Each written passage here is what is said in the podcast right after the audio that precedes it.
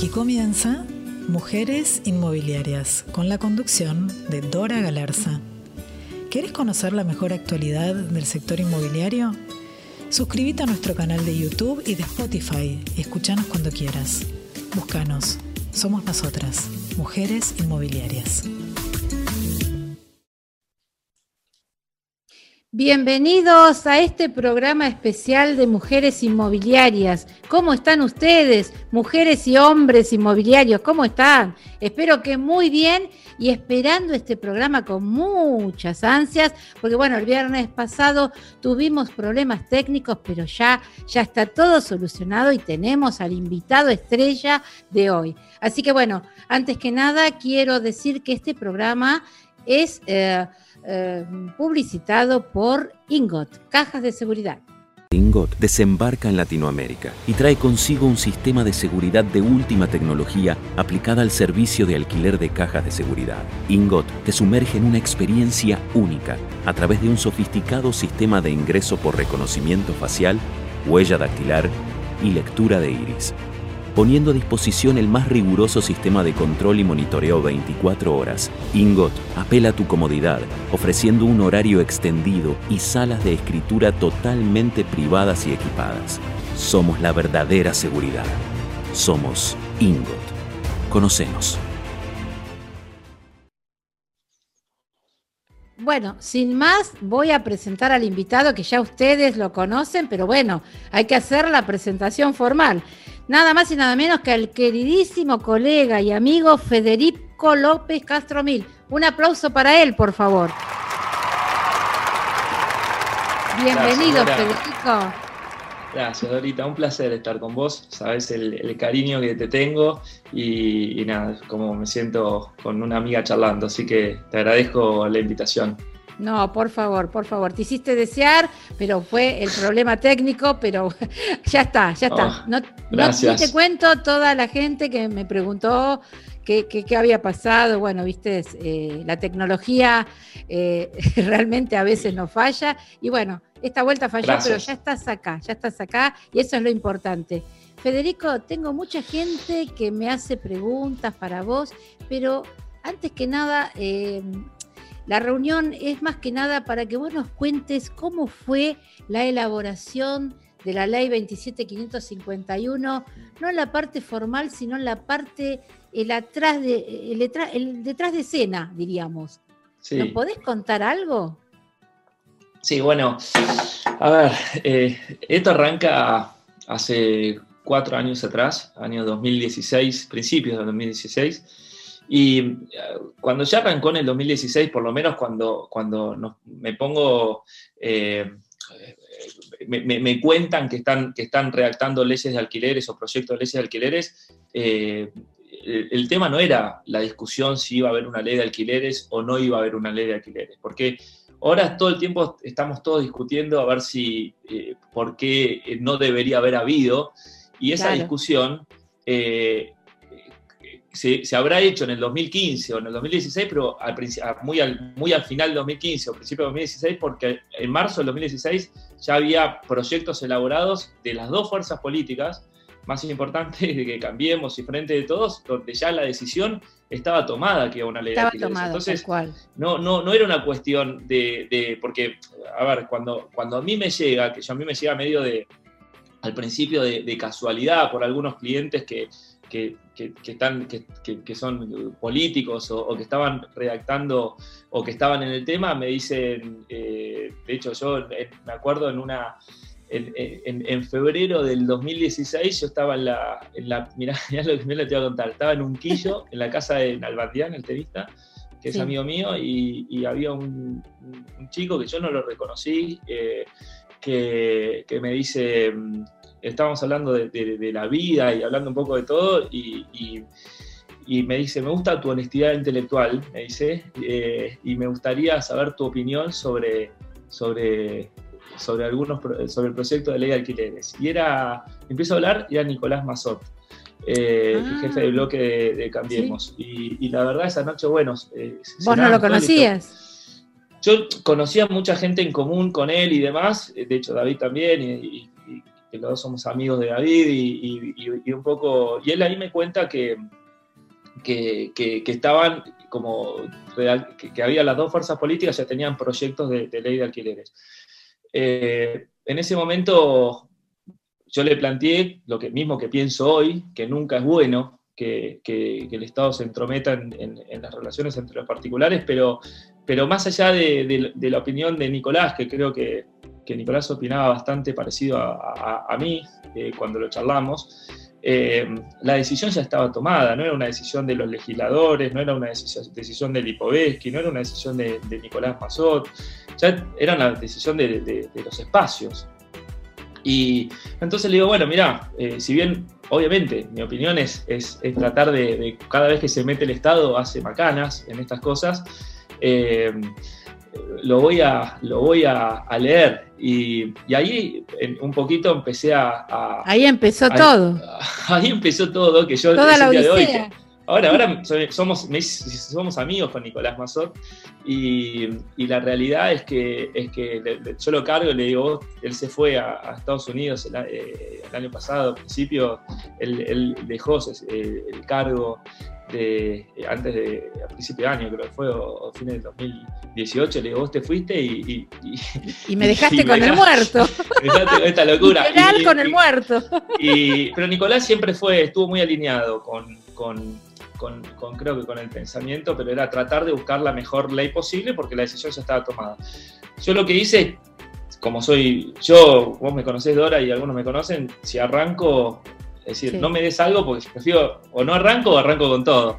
Yo lo que hice fue estudiarme eh, cuando pedí, empecé a pedir los proyectos, empecé, ahí er, eran, eran proyectos de ley muy cortos, eran tres, cuatro artículos, eh, la discusión era quizás la indexación, o, de hecho no, no se tocaba, eh, no, empezaba tocando el tema honorarios, eran dos o tres artículos hablaba del depósito. Y, yo me estudié igualmente, los proyectos estaban dando vueltas, me estudié todos. Y me acuerdo que cuando volví, me junté, me junté con, con, Nicolás, con su asesor, que hoy también me llevo muy bien, Matías Pérez Salati, ahora si, si, lo ve le mando un abrazo también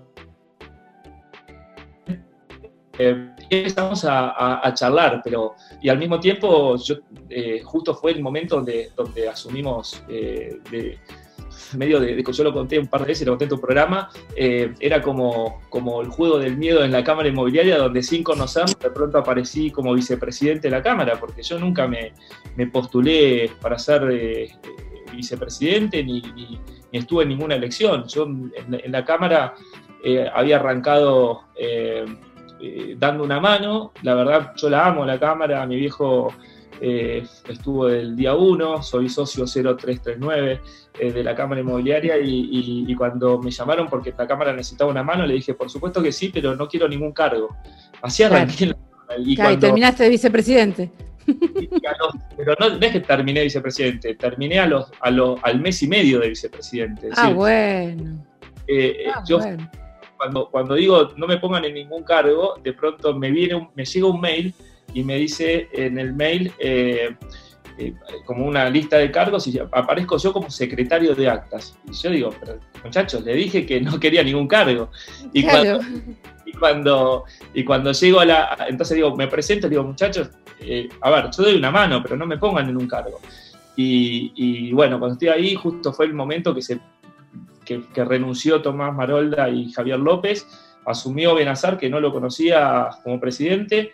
Él dijo, me gustaría, soy presidente, me gustaría que mi vicepresidente sea López Castromil. Eh, no nos conectó esto en un aula que hace, nos habíamos visto hace dos semanas o tres semanas, y, bueno, y arrancamos con ocho personas que no nos conocíamos entre sí a tratar de salvar la Cámara.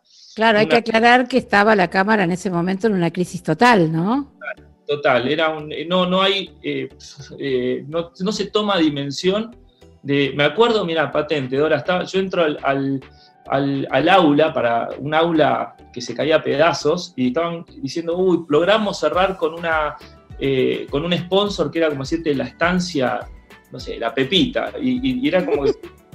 y digo, la cámara está para más. La cámara tiene que estar con Clarín, tiene que estar con Nación, tenemos que darle algún, viste, y, bueno, eh, la verdad que, fueron en esos, en eso, ahí arrancó el, laburo de la Cámara, que me fui haciendo ese convenio con Clarín, con la 365, que hoy la Cámara lo tiene, y, fue un laburo que después nos meteremos en el tema de la Cámara. Pero bueno, fue, paralelamente con ese momento el tema del el comienzo de las leyes de alquileres, donde, donde, donde eran estos proyectos. Entonces empecé a meterme un poco por, por, en lo personal y, en lo, y, en, y con mi cargo eh, de vicepresidente de la Cámara, eh, también trataba de, bueno, de, ejercer ese rol de representación de, mis socios o de nuestros socios que, que, nos, bueno, estábamos representando, por lo menos a tratar de hacerlo lo más dignamente posible. Y, y bueno, yo me tomé el trabajo muy en serio y marqué a lo largo de estos cuatro años de casi 24 proyectos de ley, porque todos hablan de, la ley de Daniel Lipovetsky, pero hubo 24 proyectos de ley que los tengo todos desparramados en esta mesa, que no se ven, pero tengo toda la mesa desparramada, porque me gusta tenerlos, y, escribí 600 comentarios de los 24 proyectos de ley. imagínate que escribí hasta comas, hasta, hasta signos de puntuación, hasta errores inconstitucionales, había de todo.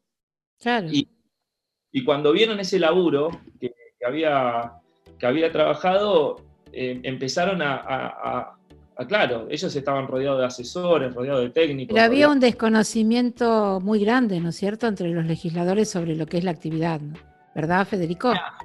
A ver, no sé si yo por un, yo le decía a ellos, eh, eh, yo los los envidio, le decía bien y terminaba discutiendo y con todo terminás con una cierta relación después de tantos años. ustedes en broma, yo le decía esto, ustedes deberían ser panelistas de Ángel de, Ángel de Brito, le decía, porque ustedes, digo, ustedes opinan de todos los temas o, votan o deciden y a mí se me, yo me muero si tengo que. A ver, yo tenemos que charlar. Teníamos reunión, dos horas de ley de alquileres. Después venían con una, la ley del maltrato animal. Después venían con unos eh, eh, medicamentos que venían de no sé dónde. Y después venía la ley del aborto. Le digo, bueno, a ver, ¿cómo hacen? Digo, para, para tomar decisiones sobre siete temas. Digo, yo te puedo tomar, te puedo eh, ser muy claro sobre uno e interiorizarme y pero bueno, también es el, es el rol. Yo lo, estaban llenos de técnicos y, la verdad que, algunos más preparados que otros, eh, pero la parte práctica le faltaba. Yo lo que siempre, a ver, me da bronca y me parece que tenemos que, que hacer un mea culpa de parte de todo el sector inmobiliario, de todos los colegios, de los centros, de las cámaras, de todos, que nosotros no podemos ir detrás de las leyes. Es decir, esto que sucedió con la ley de alquileres tiene que ser un antes y un después. Es decir, nos pasó con la 58-59 en la Ciudad de Buenos Aires. Nos pasó con la ley de contratos temporarios también en la Ciudad de Buenos Aires, que, pasó medio desapercibido. Nos pasó con, con, el decreto de este año, el 320. Nos pasó con la ley de alquileres. Digo, yo lo que traté en estos cuatro años es empezar a tener, a que haga una conexión tanto la ciudad con, las leyes eh, que, se hagan acá, porque es mi jurisdicción, como, como, las leyes nacionales, que haya una, una interrelación entre, entre los colegios, las cámaras, que somos los que entendemos, los profesionales que entendemos en la materia, y nosotros tenemos que estar en la alquimia del laboratorio. Claro, lógico, Y opinar. yo te digo, ¿por qué, me haces laburar? Yo me había ido un fin de semana, me acuerdo con mi familia, a, San Seferino, una quinta, cinco días, y me la pasé escribiendo, me pasé escribiendo 200 comentarios y como un loco, y le digo, ¿por qué yo tengo que estar haciendo esto cuando tendríamos que estar quizás trabajando en la redacción de la ley, pero no en la corrección de una ley? Entonces, creo que yo trabajé mucho, más allá de los, de los, proyectos y de todo, en tratar de, empezar a cambiar esa imagen donde nosotros como corredores que estamos tan mal vistos, empezaran a que ellos entiendan que si hubiesen consultado antes, se hubiesen llevado una sorpresa. Por eso conmigo creo que ellos nunca se imaginaron que iba a haber un loco que iba a escribir 600 comentarios sobre los proyectos que ellos hacían y yo, con toda la paciencia del mundo, les transmitía por qué se equivocaban. Entonces, para mí, te voy a contar anécdotas también, para mí era muy complicado. Ya había un, técnico, Guillermo, del equipo de Lipovetsky, que todas las mañanas me, decía, después nos terminamos llevando bien con todos, pero me decía todas las mañanas, cuando los veía o algo, me decía, ¿ya vas a reconocer ya que, trabajan solo para los propietarios o vas a seguir diciendo que son intermediarios entre dos partes? Entonces yo me volvía loco, loco, le digo, mira, yo, yo le digo, a mí esto me lo enseñó primero mis padres, cuando yo era chiquito veía cómo laburaban y cómo intermediaban en todas las operaciones. Después lo aprendí en la facultad, en el artículo 1351 del Código Civil, que ustedes quieren cambiar. Y después lo aprendí en la calle con mis clientes. Bueno, me, no me puedes enseñar vos a mí a cómo es mi profesión y cómo es lo que es. Vos lo dijiste, 1351. Eh, ¿Es verdad que íbamos a desaparecer, Federico? Que si no fuera por tu intervención, nosotros no estaríamos en la ley. Ah. No, no, claro. A ver, la, palabra desaparecer, eh, yo creo que hubiese mutado la profesión. No, sí hubiese desaparecido la profesión en sí, el gen de, nuestra naturaleza, que es la intermediación. Eso no hay discusión. a ver, yo tengo todos los proyectos desplegados en la mesa. Todos los proyectos, todos, el 100%, eh, hablan, hablan eh, de, de transformarnos en mandatarios del propietario, salvo uno que decía que peor, creo, que en el caso de que un tercero intervenga en una intermediación comercial que podría, es decir, vos fíjate las dos cosas que sucedían en ese, en ese artículo y en esos dos renglones, que cualquier tercero, es decir, ya abría nuestra profesión a que, a que cualquiera podía ejercer, porque ya no, no teníamos que ser un corredor, y decía intermediación comercial. Es decir, ya nos tildaban de comerciantes y nos sacaban la palabra, de, eh, era, ya no, ni, éramos profesionales. Claro. A ver, de, uno de esos proyectos donde nos transmitía que éramos, que cualquiera podía ejercer y que encima eran, eran comerciantes, a llegar después de los 24 proyectos que todos nos transformaban, porque están el proyecto de Solá, los proyectos mismos anteriores de, Daniel del los proyectos de Iker, los proyectos de Macri, el proyecto de, que se te ocurra, eh, estaban, todos fueron a medida que fue pasando el tiempo, primero se tocaba muy por arriba, después se habló de cualquier otro que podía intervenir en una intermediación, en una intermediación comercial, después hablaba de mandatarios, nos transformaban en mandatarios, hasta en el último proyecto, por ejemplo, tengo acá el de, el de, el de Solá, por ejemplo, que te decía, se metía, eh, no solo debían ser soportadas por el blocador, todo lo que sea, hablaba de, comisiones y, demás, sino que en la renovación solamente podíamos cobrar medio mes. Es decir, ya se metían hasta en la renovación. Y, y, yo me terminé desesperando mucho cuando primero todo esto arrancó, te lo digo esto es muy del nicho inmobiliario, entonces me voy a meter un minuto en una parte bastante técnica. Primero, lo pusieron en el artículo 1196, que, nosotros éramos mandatarios de, los propietarios. Después agregaron un artículo en el Código Civil que iba a ser el 1196 bis. Y decía lo mismo, pero lo pusieron en el 1196 bis. Y todos los, todos los proyectos iban entre el 1196 y el 1196 bis, donde se metían con nosotros. Después, lo increíble fue cuando el 4 de abril, creo, del 2019, sale el fallo de, Cámara donde declaran inconstitucional la 5859, y decía, y basándose en el artículo 1351 del Código Civil, ahí todos los proyectos mágicamente trasladaron nuestro, nuestro eh, el tema de ser justamente mandatario de una de las partes y transformaba, que nos transformaban en mandatarios, lo pasaron del 1196 y del 1196 bis al 1351. ¿Para qué?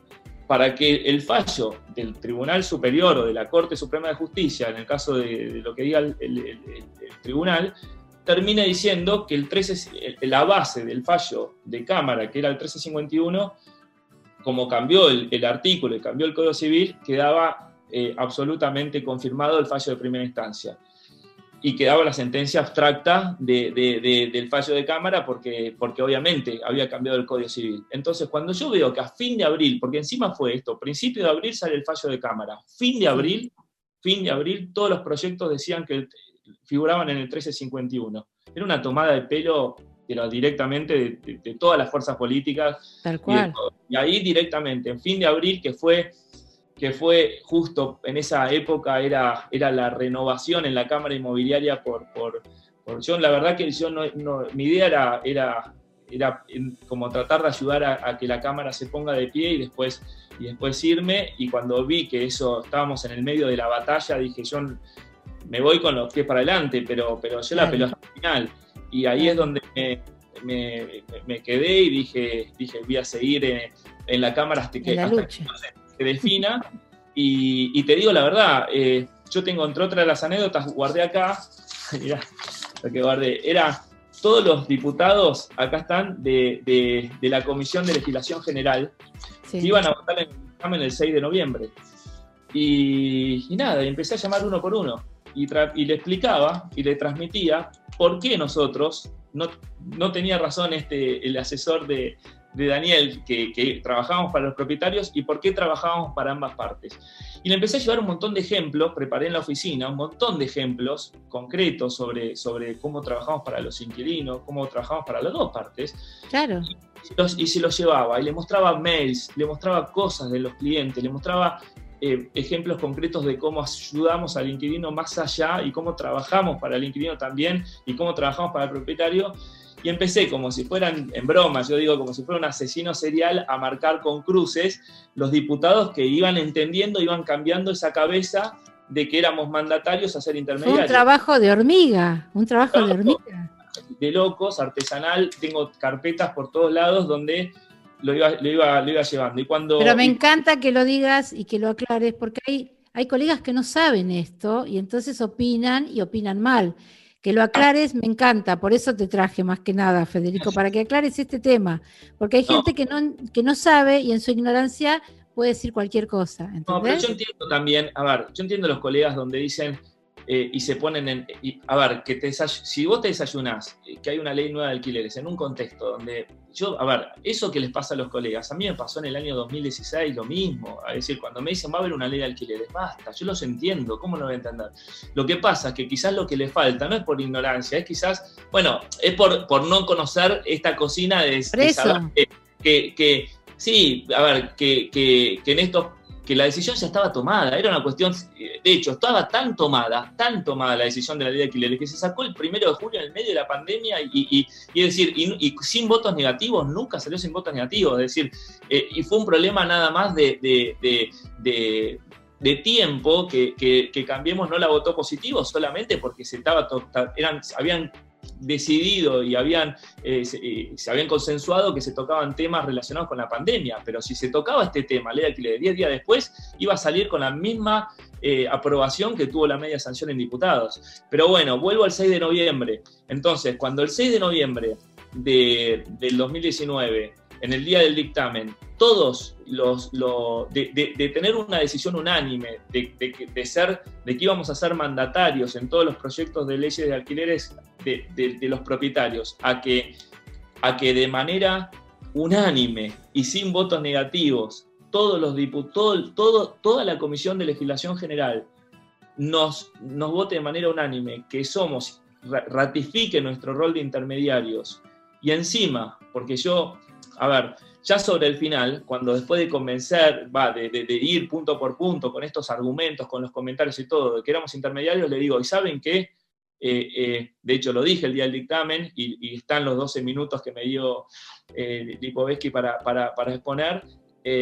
Dennos, y lo repetí dos veces, fue lo único que repetí dos veces, si alguien lo quiere ver, está en YouTube, donde digo, les pido que, que nos den esa incumbencia locativa que en caso no obliga, que no seamos un monopolio, pero que en caso de que intervenga un tercero, este un corredor. un corredor profesional matriculado.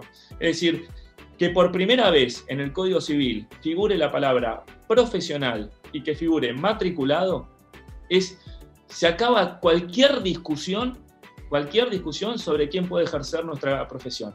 Entonces, Ahora se está hablando de, la 3, de, de, lo de RIMAX, o se habla de cualquier discusión de la 58-59, se está hablando de un proyecto en Córdoba, cualquier esperanza que de, o, no tendríamos esperanza si en el Código Civil hubiese mutado nuestra profesión a ser mandatarios. Es decir, ya no hay más discusión. Ahora, ahora por suerte, esa, esa discusión de, ser, de mutar nuestra profesión quedó, quedó en el pasado. Y la otra vez lo hablaba con, el segundo de Bielsa, y le, decía, eh, te pido por favor, le digo, hay temas que, así como hay temas que no se discuten más en Argentina, de, democracia o no democracia, le digo, dejemos de, sin comparar ni nada, pero digo, dejemos de discutir, por favor, eh, eh, el tema de nuestro rol. Digo, ya somos intermediarios, basta, le digo. y, creo que eso, y de hecho fue, bueno, nada, yo me llevo eso del 6 de noviembre, de que, de que, fue de manera unánime que votaron nuestro artículo y también del 20, del 20 de noviembre cuando salió de la media sanción, la felicitación de... de, yo estaba ahí en, detrás de escena y tenían todos los diputados y la felicitación con respecto al único artículo, porque era el único artículo que hablaba de todos nosotros en toda la ley, porque después habla todo de propietarios e inquilinos, pero el único artículo que hablaba de nosotros era el 1351. Entonces, para mí, era, yo le dije en, esos 12 minutos en, el Congreso, decía, después todos los, todos los artículos son debatibles, pero hay un solo artículo que no era debatible, que era el nuestro. Y, y nombré como si fueran 10 mandamientos de, de, por qué era, era, era indiscutible y, bueno, y ahí, y, por suerte salió bien, pero, pero la verdad ahora eh, hay muchas eh, historias sobre, sobre eso, sobre, sobre... Me imagino, me imagino, pero vos sabés que hay muchos que nos están viendo y están haciendo preguntas y la verdad que no quisiera que te vayas sin contestarlas, Federico, puede ser eh, para interactuar con el público que nos está viendo.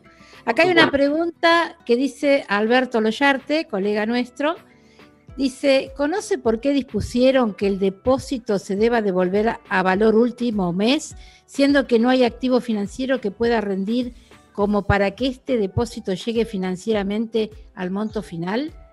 Mira, eh, sobre el depósito, eh, eh, hubo una, una, cosa técnica también que me dieron, que me escucharon porque hubiese sido hasta inconstitucional como hubiese salido.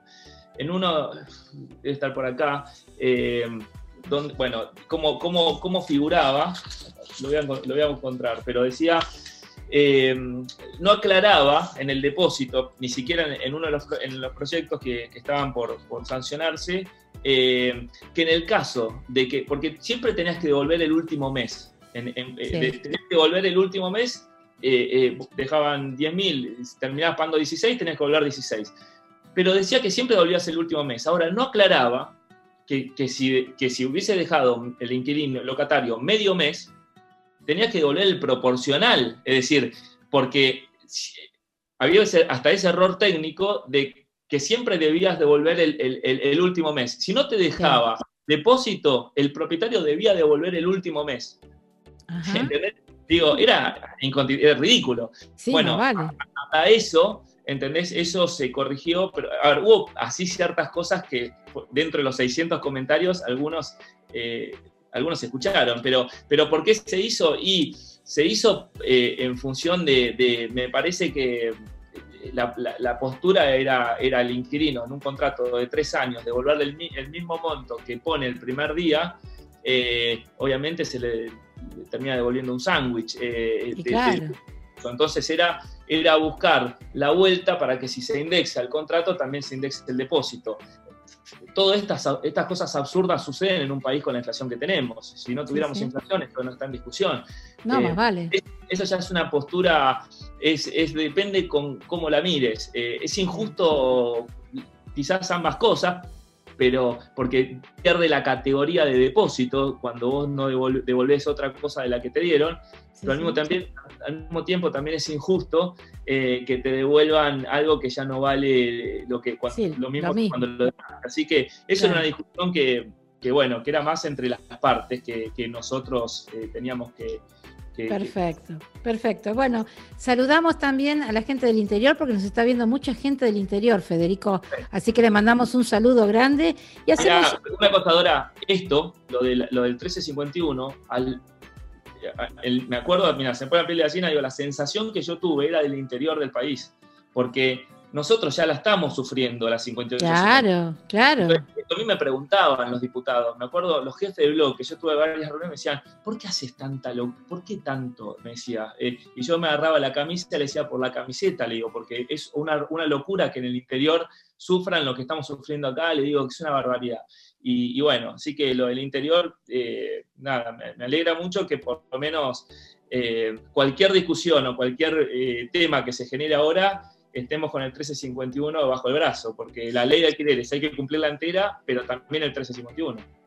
Eh, Viste, aparte en Córdoba, el otro día tuve un invitado en Córdoba, eh, Juan Carlos López, y nos contaba que también están ahora también con el tema como que quieren que el inquilino eh, no pague la, comisión, el, honorario, están, es exactamente igual como nosotros ahora, están en esa lucha. ¿Sabes qué, Dora? Eso es algo que hay que aclarar, que veo en las notas y, yo lo transmitía mucho y yo los ponía en jaque a los, a los legisladores, porque ellos decían, ¿a vos qué te molesta que los honorarios lo pague el locador o que lo pague el inquilino? Entonces yo le decía, es que eso no es lo que dice encima la ley.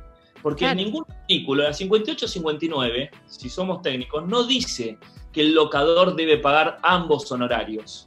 No dice eso, porque hay un, hay un punto político, de, si lo hubiesen puesto, donde se ponen a los propietarios en contra totalmente. Acá lo que dice es que el locatario no pagará, pero el que el locatario no pague no significa que el, que, que el locador nos pague lo del locatario. Porque entonces yo le decía y yo los corría, ¿querés poner así? Ok, es un horror, le digo, ¿no? No hay que ponerlo. Pero entonces, a ver, vos anímate a poner, el locador pagará ambos honorarios en el proyecto, en la ley. Dale, ponelo, a ver si, si lo pones. Y no lo, obviamente, no, pero ah. pará, ¿cómo eso? Y si nosotros le cobramos a las dos partes, no es que le cobramos solo al locatario.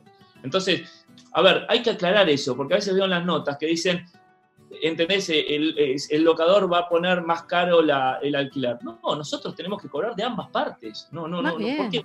¿Por qué ahora uno u otro? Claro, sí, tal cual. Bueno, te hago otra pregunta acá de Ariel Rodríguez, que entre paréntesis nos está diciendo que sos el segundo más fachero del sector. ¿El primero será él? Yo soy una aprendida, Ariel. bueno, Ariel pregunta, la mesa de la vivienda eh, es un claro ejemplo de consenso aplicado. ¿Considera Federico que es justamente lo que le falta en el sector? No quiero entrar en, un conflicto con Ariel, pero para, no entendí bien la, pregunta de la, mesa de la vivienda, que, como que falta una mesa de diálogo, a eso se refiere. Claro, claro, claro, a ah, eso se eh, refiere. Yo creo que la yo creo que primero estaría buenísimo y, tener una mesa nuestra. Eh, eso, yo hace cuatro años, a mí eh, una de las cosas con las que más, obviamente esto es un gran orgullo y, lo y cómo, y cómo, cómo se transformó la Cámara internamente en un montón de cosas también. Y sin plata, porque no es que, ¿entendés? Una matrícula o algo que obligatoria. Ahí teníamos que a los socios y encima cuatro años yo le decía a los políticos, nunca aumentamos la cuota en cuatro años. creo que fuimos la única institución del país que empezamos con 300 pesos y terminamos casi con 300 pesos y dimos vuelta en un montón de cosas lo que, lo que se fue pudiendo. Pero, pero eh, a ver, yo creo que lo, que lo que decimos siempre, Dora, y eso lo charlamos mucho, como yo me fui muy contento con, con, una, un, un, acuerdo y una unión de nuevo entre la Cámara y FIRA. Me parece que nosotros tenemos que todo el sector inmobiliario, centros, colegios, cámaras, tienen que estar todos juntos, porque somos todos profesionales inmobiliarios somos todos corredores. No es que el de la cámara es un, una, no sé, es un ascensorista, el otro es un mozo, el otro. Somos todos corredores. Entonces hagamos un cerebro donde sean todas neuronas, donde uno puede ser más especialista en un tema y el otro en otra. Te cuento una anécdota. Yo cuando estaba en la Cámara Inmobiliaria, eh, al principio, eh, hablando con, había conseguido que, que, por primera vez la Cámara haga una disertación en Expoagro.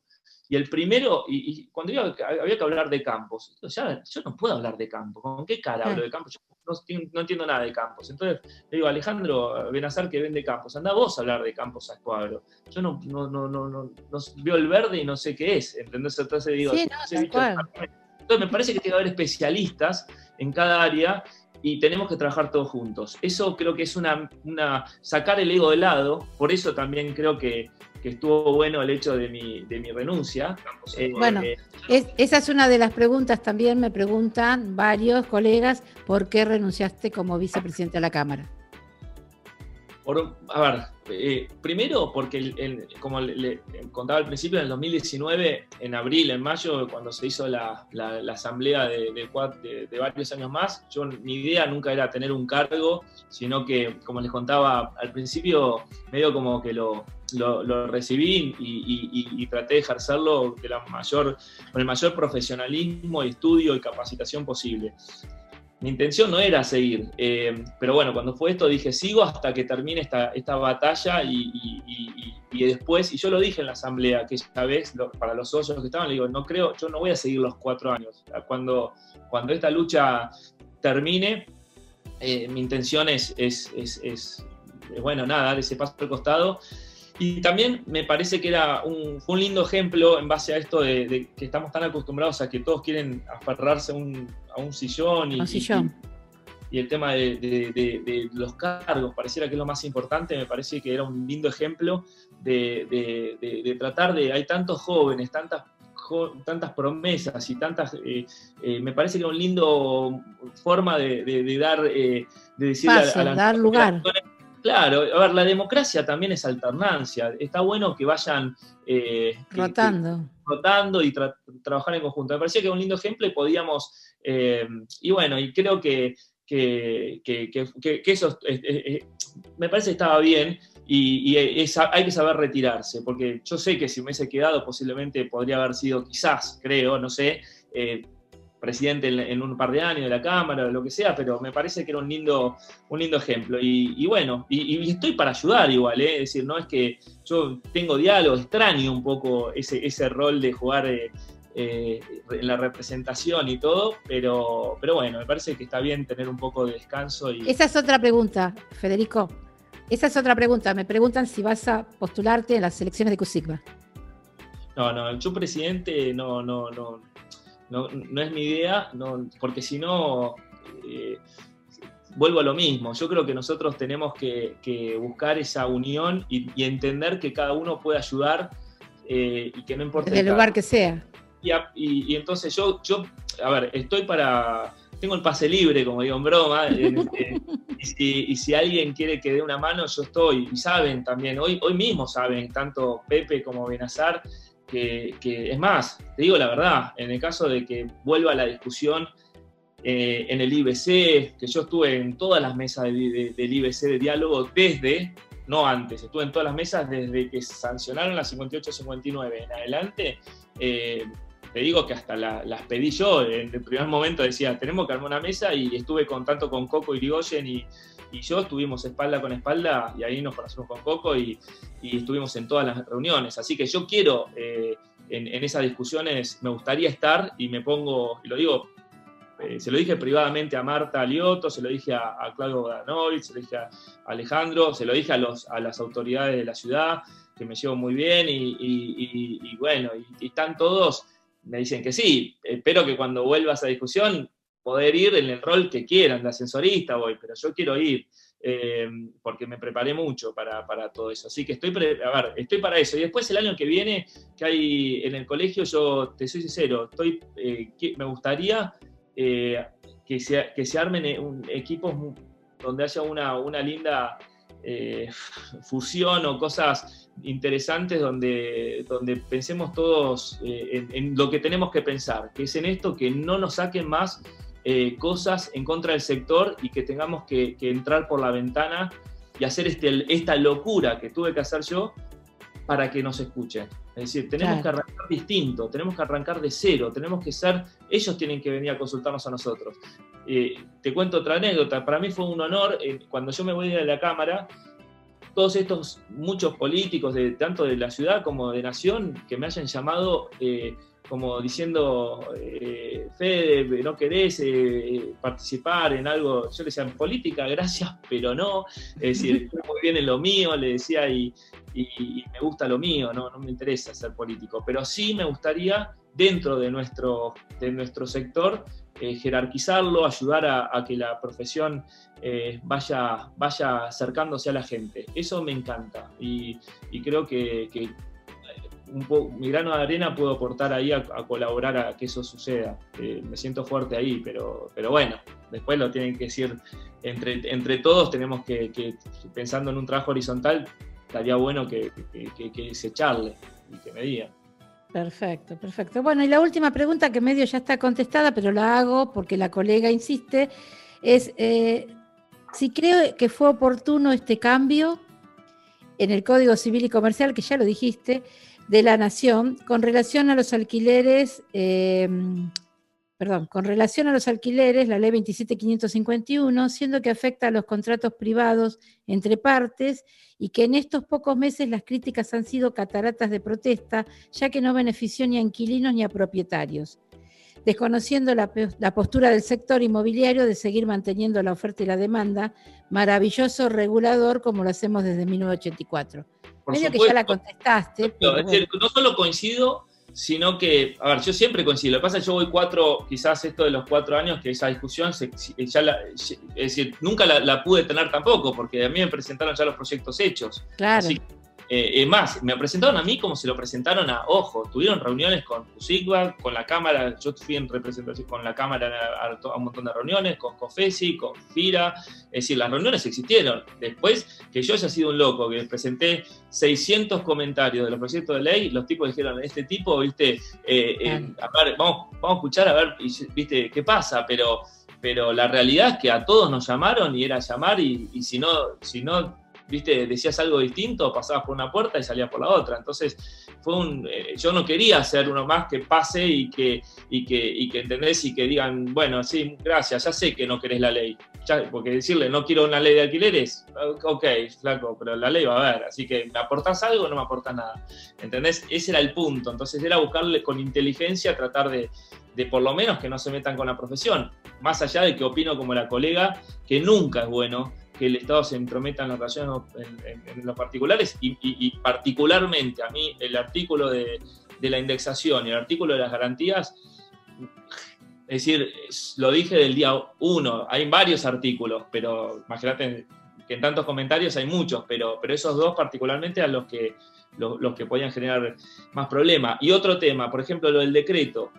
A ver, por eso tenemos que aprender y tenemos que trabajar juntos. No puede ser que en seis meses, en seis meses, desde marzo hasta, hasta, hasta octubre, eh, la única idea que se les caiga a los políticos sea extender el decreto 320 hasta, hasta fin de enero. Es una locura.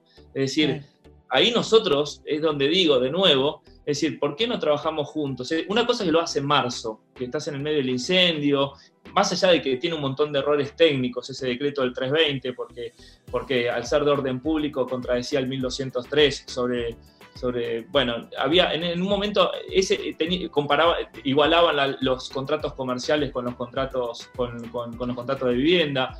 Había cosas en el decreto de marzo que estaban mal, pero eh, pero era un poco más entendible por la situación de ese momento, pero que en octubre, seis meses más tarde, la única idea que se les, caiga sea extenderlo y no decir vamos a diferenciar el monotributista que la está pasando mal con el de ración de dependencia que no le cambió el sueldo, o cambiar, o no es lo mismo el contrato que terminaba en marzo que el que empezaba en abril, o, que empezaba en marzo que terminaba en abril. Digo, acá metieron en la misma bolsa todos los contratos, y eso me parece que fue eh, algo grave de del, gobierno, del Estado, que siguen haciendo lo mismo, todas las fuerzas políticas, siguen sin consultar. Y en eso tenemos que trabajar eh, tanto en Cusigua como, como en todas las instituciones. Claro. Bueno, mira, te comento, te comento lo que está diciendo la gente. Acá eh, Claudia Araujo y muchas mujeres colegas dicen que te votan si sos presidente, candidato a presidente de Cusigua. Te dice, dice que te votan todas, ¿eh? Y todos, porque también hay hombres estoy para ayudar, en serio les digo. Estoy para ayudar y cuenten conmigo, sin duda, porque tengo toda la fuerza del mundo y todas las ganas y energía y amo esta profesión y en mi vida. Y, mis amigos, mi, mi, familia, eh, yo en donde voy es, es, la trato de, la llevo en el corazón. Entonces, Roberto Arevalo dice grande Fede. Roberto Arevalo, nada más y nada menos. ¿eh? Roberto, Roberto me dijo una de las palabras, y si está escuchando, que otra vez que se me pone la piel de gallina, me dijo Roberto, yo conocí mucha gente eh, y muchos dirigentes eh, en el sector inmobiliario a lo largo de mi vida, me dice, pero creo que estás en, eh, me dice, que, te pongo en entre las mejores personas o mejores dirigentes que, no sé, me dijo unas palabras, las tengo guardadas en, mi celular, que lo, no, no, no me las gracias Roberto por tus palabras, porque fueron eh, que alguien como vos diga lo que, conociéndonos en la Cámara Inmobiliaria y todo, me la llevo, una de las cosas más lindas que, me dio la profesión fueron estas palabras de, que me estás contando vos de los colegas. Eh, Aclaremos a, la gente del interior que sobre todo hay gente que no debe saber que Roberto Arevalo fue presidente de la Cámara Inmobiliaria. este, un, señor. Y, después una cosa, bueno, decime, pero el tema de arbitraje, que eso lo trabajamos mucho en la Cámara para que esté en el, en eh, en, la ley, que como un medio de resolución de conflicto. Me parece que ahí lo hablábamos el miércoles en la comisión de legislación que me invitó eh, Mariano Opel y, que estuve, y que estuve charlando en la comisión de legislación diciendo nosotros como, como corredores inmobiliarios tenemos trabajar en el tema del arbitraje. Me parece que tenemos que acercar el tema de, es, es, un medio de resolución de conflictos mucho más rápido, genera transparencia eh, que, hoy poder, por hoy el, Poder Judicial no lo da. Eh, eh, me parece que se hace mucho más, más dinámico el tema de cualquier problema que surja y, nosotros como corredores inmobiliarios haciendo, haciendo tribunales de, arbitrales, me parece que sería interesante. Que en la Cámara eso lo, impulsamos con el Colegio de Abogados y me parece que estaría bueno que nosotros, nuestros colegas, empecemos a, a poner en los contratos, armando un buen tribunal arbitral desde los colegios eh, o desde la Cámara, eh, poder trabajar en eso. Así que eso me parece interesante que lo tenemos que aprovechar en los próximos, en los próximos años. Perfecto. Acá Sonia Di Giovanni, que es del interior, dice felicitaciones Federico y por mucho más en esta profesión. Ah. María Belén Pelufo dice qué importante es que todos estemos unidos, colegios y cámaras. Y bueno, Federico, se nos termina el tiempo. ¿Querés decir algo más? Porque acá la gente está muy entusiasmada y te ve como presidente de, CUSICBA o de cualquier institución. Y yo personalmente también. Te veo como presidente. No, les agradezco. Yo eh, estoy para ayudar, en serio lo digo, no lo digo de una falsa modestia. Totalmente lo, lo siento. Me parece que no es necesario eh, un cargo, de hecho creo que lo, demostré, que más allá de, mi, que mi cargo de vicepresidente traté de poner, ponerme al hombro con todas estas locuras y demás eh, que estaban surgiendo y vicepresidente de, una institución que, que, la, de la Cámara, ¿no? Pero digo, me parece que podemos, podemos trabajar eh, juntos y voy a trabajar, sí voy a hacer y voy a, voy a dejar todo para que para que, para que empecemos a, tratar de fusionarnos un poco más y, y, armar lindos equipos. A mí me gustaría estar en ese armado de, equipos, y, pero, pero bueno, no, no, no, importa quién sea el presidente mientras lo haga con, con esta pasión y con esta energía y, que se capacite y, se, y que sea... Hay que tener una escuela de dirigentes, esa es otra cosa que quiero hay que hacer una escuela de dirigentes porque esto no es me candidateo y hago lo que puedo. Hay que preparar mucho hay que prepararse, porque ahí está jugando en la selección argentina. Entonces yo, yo cuando, me, cuando vi que estábamos ahí, que tenía una oportunidad, era meter un gol al ángulo y tenés que tirar tiro libres 500 tiro libres para practicar. Y yo leía, leía, leía, leía, a pesar de ser abogado, leía y lo volvía a leer. Me, comí 50 horas de arbitraje, por ejemplo, en, en, en YouTube, en cosas estudio, para ver por qué era interesante que el arbitraje sea un buen método de resolución de conflictos. No es que me, veía cómo era el programa La Corte de Mauricio Alessandro hecho en el año 2002. ¿Entendés? Digo, pero bueno, es, como Bilardo Bielsa cuando vas a analizar un rival. Tenías que buscar una vuelta para, para todo. Y y bueno, me parece que eso, eso hay, que, hay que hacer una escuela de dirigentes eh, del sector, me parece que va a ser mucho más. Muy buena idea, la verdad que muy buena idea. Federico, te agradezco nuevamente, te agradezco por todo lo que hiciste, por, va, lo que haces por nuestra profesión. Y bueno, la verdad, eh, un gusto también que la gente del interior nos haya acompañado y la gente de Capital, obviamente. Así que bueno, Federico, te despido y te agradezco mucho, pero mucho que hayas estado en este especial de Mujeres Inmobiliarias. Es enorme, Dora, un placer estar con vos siempre, así que estamos, estamos en contacto, por supuesto, gracias. Bueno, un beso grande y mujeres y hombres inmobiliarios, los esperamos para otro especial. Chao. Gracias por acompañarnos a este especial de Mujeres Inmobiliarias. Y si este programa te gustó, Dale like y suscríbete a nuestros canales de YouTube y de Spotify para tener cuando quieras mucho más mujeres inmobiliarias.